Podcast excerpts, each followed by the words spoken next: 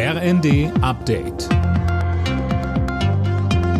Stündlich neu. Auf den Punkt informiert. Ich bin André Glatzel. Guten Morgen.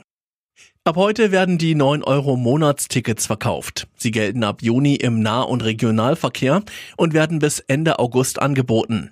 Die Verkehrsverbünde rechnen mit einem Kundenansturm. Kritik kommt von den Ländern. Sie hatten vom Bund mehr Geld für die Aktion gefordert. Verkehrsminister Wissing kontert im ersten. Wir haben alles äh, auf den Tisch gelegt, was die Länder brauchen, nämlich den vollen Ersatz für die Ticketausfälle in dieser Zeit.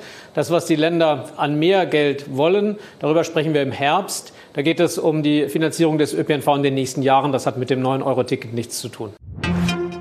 Russlands Krieg gegen die Ukraine hat die Zahl der Menschen auf der Flucht weltweit noch einmal deutlich in die Höhe getrieben, zum ersten Mal auf mehr als 100 Millionen. Der Chef des UN-Flüchtlingshilfswerks Grandi spricht von einem Rekord, der niemals hätte erreicht werden dürfen. Im Streit um das Sondervermögen für die Bundeswehr droht die SPD der Union jetzt mit einem Alleingang. SPD-Fraktionschef Mützenich warnte Oppositionschef Merz in der Frankfurter Allgemeinen Zeitung vor taktischen Spielen.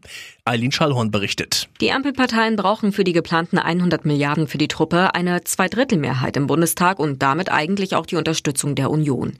Sollten sich CDU und CSU bei der Abstimmung querstellen, dann gäbe es auch andere Wege als die Wehrverfassung, so Mützenich. Befindet sich Deutschland in einer Notsituation, erlaubt Artikel 115 eine Schuldenaufnahme mit einfacher Mehrheit, sagte er weiter. Schon kommende Woche soll das Sondervermögen beschlossen werden. Im Nachbarland Belgien muss man ab heute in Bussen und Bahnen keine Masken mehr tragen. Wie Frankreich hebt Belgien angesichts sinkender Corona-Zahlen die Pflicht auf. Die Maske ist nun nur noch in Krankenhäusern, Arztpraxen und Apotheken ein Muss. Alle Nachrichten auf rnd.de